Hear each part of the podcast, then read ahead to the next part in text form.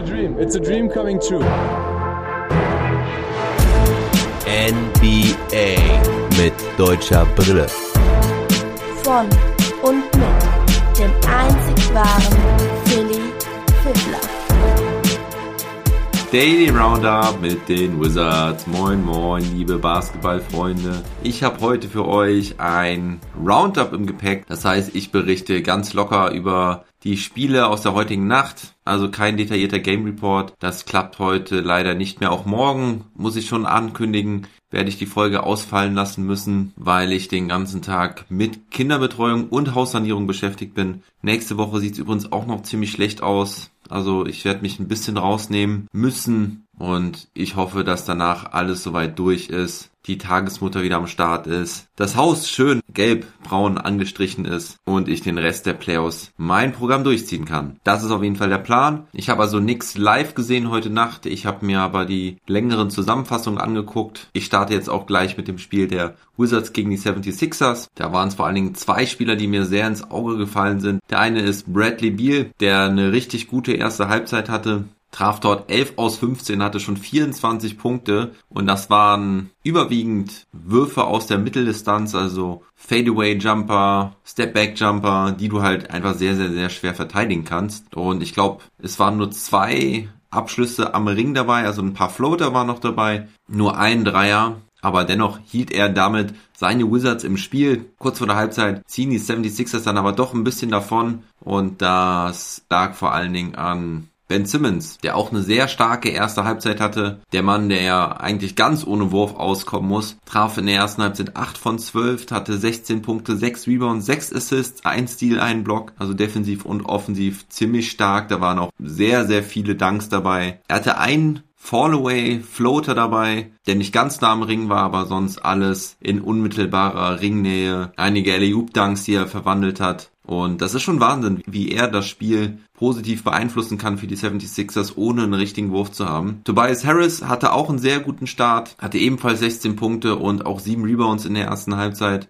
Joel Embiid mit 13 Punkten, auch ganz ordentlich. Die 76ers haben zur Halbzeit schon 71 Punkte, die Wizards nur 57 und auch in der zweiten Halbzeit schien dann relativ schnell schon klar, dass die Wizards heute nicht mithalten können. Joel Embiid drehte jetzt ein bisschen mehr auf, hatte im dritten Viertel eine perfekte Wurfquote, traf alle seine drei Würfe, ein Dreier, zwei Freiwürfe und Bradley Beal sollte abkühlen von seinen letzten acht Würfen im Spiel traf er dann nur noch ein, beendete das Spiel dann mit 33 Punkten, 4 Rebounds und 3 Assists. Im vierten Viertel brachten die 76ers schon früh die erweiterte Bank. Tyrese Maxey und Furkan Korkmaz konnten da zum Beispiel auch ihren Impact leisten und dann verletzte sich zu allem Überfluss auch noch Russell Westbrook, der war wohl vorher schon umgeknickt, trat dann Korkmaz auf den Fuß, so dass er dann auch raus musste. Er beendete das Spiel mit lediglich 10 Punkten, 11 Assists und 6 Rebounds, traf nur 2 aus 10 und wurde dann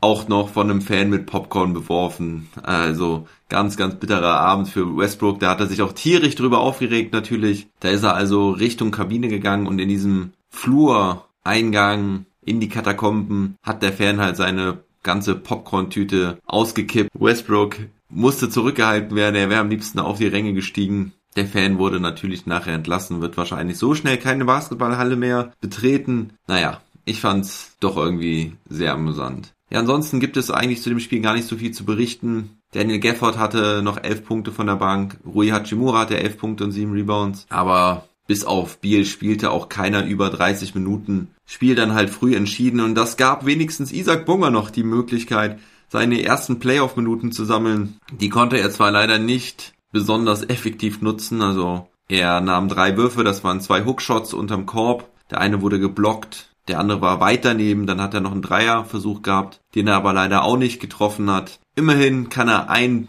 Block verzeichnen, also sein erster Playoff-Career-Block. Da war Mike Scott zum Korb gezogen und Bonga war noch unterm Korb, haute ihm das Ding aus der Hand. Also herzlichen Glückwunsch, Isaac Bonga, erster Playoff-Career-Block. Aber nochmal auf die Dreier zu sprechen, den auch Bonga nicht traf, das machte er genauso wie sein ganzes Team. Also Rui Hachimura traf seinen einzigen Dreierversuch. Bradley Beal hatte ich eben schon gesagt, hatte einen Dreier drin. Und ansonsten kein einziger Treffer von Downtown. Das sind zwei aus 22, 9,1 Prozent. Ich glaube, sowas Schlechtes habe ich tatsächlich noch nie gesehen. Zumindest in der heutigen Zeit unvorstellbar. Deswegen verlieren die Wizards das Spiel auch 95 zu 120. Die 76ers treffen auch nur 9 Dreier, also auch nicht wirklich überragend. Aber unterm Korb waren sie halt ziemlich dominant hatten insgesamt eine Feldwurfquote von 49 aus 88, das sind 55,7 Prozent. Aber vor allem auch die eigene Defense sehr beeindruckend. Mit 14 Blocks und 10 Steals, das sind richtig gute Werte. Entsprechend gewinnen sie das Duell der Points in the Paint mit 68 zu 50. Also dennoch haben die Wizards einige Punkte unterm Korb gemacht, aber wenn du halt von außen gar nichts triffst, hast du halt keine Chance und bist natürlich auch viel zu ausrechenbar. Ja, das nächste Spiel der beiden ist dann in der Nacht von Samstag auf Sonntag um 1 Uhr.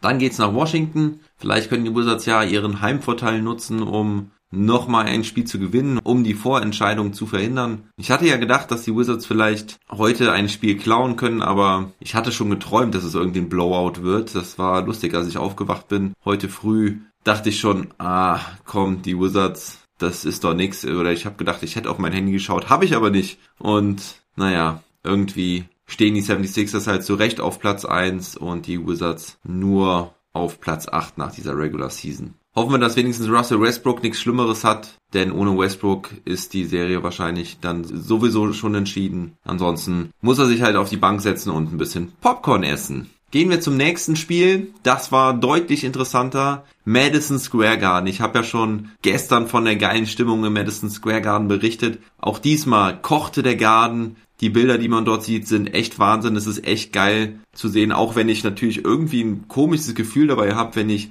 eine wirklich randvolle Halle, also, also ich sehe da fast gar keine leeren Plätze. Auch die meisten Leute haben keine Maske an. Ich meine, gut, in Amerika sind die Hälfte der Leute jetzt schon das zweite Mal geimpft worden. Wer noch nicht geimpft ist, ist wohl selber schuld. Ich glaube, jeder hat da ein Impfangebot und dann muss man halt selbst wissen, was man da macht. Ich hoffe nur, das Ganze geht gut. Die letzten Testungen der Spieler waren übrigens alle negativ, also es gibt im Moment keinen positiven Corona-Fall in der NBA. Und wir wollen hoffen, dass das nach dieser Woche auch weiterhin so ist. Aber jetzt zum Spiel. Trey Young hatte da einen richtig guten Start. Er hatte vor allen Dingen ein richtig gutes zweites Viertel. Da hatte er 15 Punkte. Die Hawks schienen davon zu ziehen und eine Vorentscheidung in der Serie zu erzwingen. Doch die Knicks kamen zurück, haben die Defensive in der zweiten Halbzeit richtig angezogen. Lagen kurz vor der Halbzeit schon mit 15 Punkten hinten, konnten sich dann im dritten Viertel aber sogar die Führung zurückerspielen. Derrick Rose sieht wirklich fast so aus wie der alte Derrick Rose im Chicago Bulls Trikot. Er spielte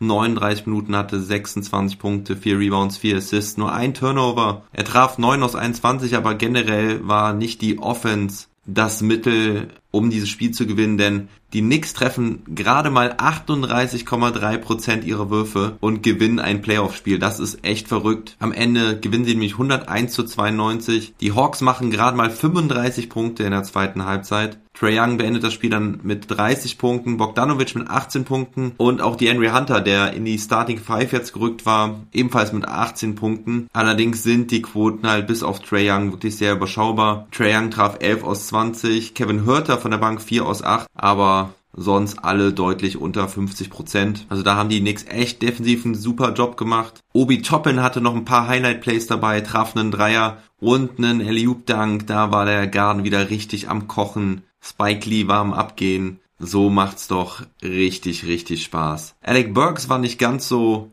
krass wie im letzten Spiel. Er hatte 11 Punkte, 8 Rebounds und 2 Assists. Julius Randle ebenfalls nicht. Er sammelte zwar gut Bretter, hatte 12 an der Zahl, aber auch nur in Anführungsstrichen wieder 15 Punkte, traf nur 5 aus 16. Reggie Bullock war noch ein richtig guter Faktor. Er traf effiziente 5 aus 8, davon auch 4 Dreier. Aber nochmal, was Tom Thibodeau da mit der Defense der Knicks angestellt hat, ist richtig geil.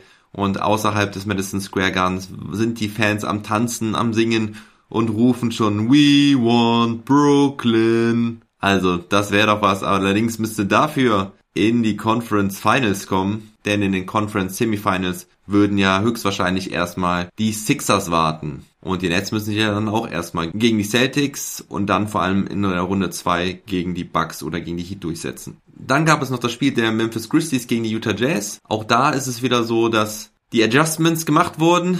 die Utah Jazz deutlich besser ins Spiel kamen, führten zur Halbzeit eigentlich schon ganz, ganz deutlich mit 74 zu 54, also mit 20 Punkten. Als ich den Score gesehen hatte, konnte man eigentlich schon davon ausgehen, dass das Spiel durch ist. Allerdings kamen die Grizzlies nochmal zurück im dritten Viertel, konnten den Rückstand bis auf zwei Punkte reduzieren. Doch dann fanden die Jazz wieder in die Spur, trafen extrem hochprozentig, hatten am Ende 141 Punkte und das in einem Playoff-Spiel. Das ist auch wieder ein Zeichen der neuen NBA. Endstand 141 zu 129. Die Jazz treffen 54,4% aus dem Feld, 48,7% von der Dreierlinie. Joe Ingles mit 3 aus 3, Mike Conley mit 3 aus 5. Donovan Mitchell war wieder zurück nach seiner Verletzung, hatte 25 Punkte, inklusive 5 erfolgreicher Dreier. Er war Topscorer seines Teams. Rudy Gobert hatte auch starke 21 Punkte, 13 Rebounds und 4 Blocks. Mike Conley mit 20 Punkten und 15 Assists, Jordan Clarks mit 16 Punkten von der Bank, Ingles mit 14 und auch Bojan Bogdanovic mit 18 Punkten. Habe ich noch einen vergessen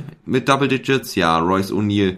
Der hatte ebenfalls 14 Punkte und 8 Rebounds. Also alle Jazz punkten eigentlich richtig gut. Und bei den Grizzlies waren Ja Morant und Dylan Brooks zur Stelle. Zusammen haben sie 70 Punkte, Ja Morant mit 47, Dylan Brooks mit sehr, sehr effizienten 23 Punkten. Er traf 10 aus 14, Ja Morant 15 aus 26 in 43 Minuten Spielzeit. Also auch die Grizzlies treffen sehr, sehr effizient. 54,1% aus dem Feld. Allerdings vom Dreierbereich nicht so effizient, denn da waren es nur 8 aus 23, das sind 34,8%. Da machen vor allem dann die 11 Dreier von den Utah Jazz den großen Unterschied. Das sind eben 33 Punkte von Downtown zusätzlich und dann helfen da auch nicht die 19 Fastbreak-Punkte der Memphis Grizzlies. Ja, also auch dort ausgeglichene Serie. Kommende Nacht geht es weiter mit Milwaukee gegen Miami, Phoenix gegen LA und Denver gegen Portland. Ich weise nochmal darauf hin, wenn ihr jetzt voll in die NBA einsteigen wollt und die Playoffs genießen wollt, dann Schließt doch den League Pass ab, den gibt es ja ab jetzt unter 25 Euro. Nutzt dafür meinen Affiliate-Link auf meiner Homepage. Und ansonsten könnt ihr mich über Steady HQ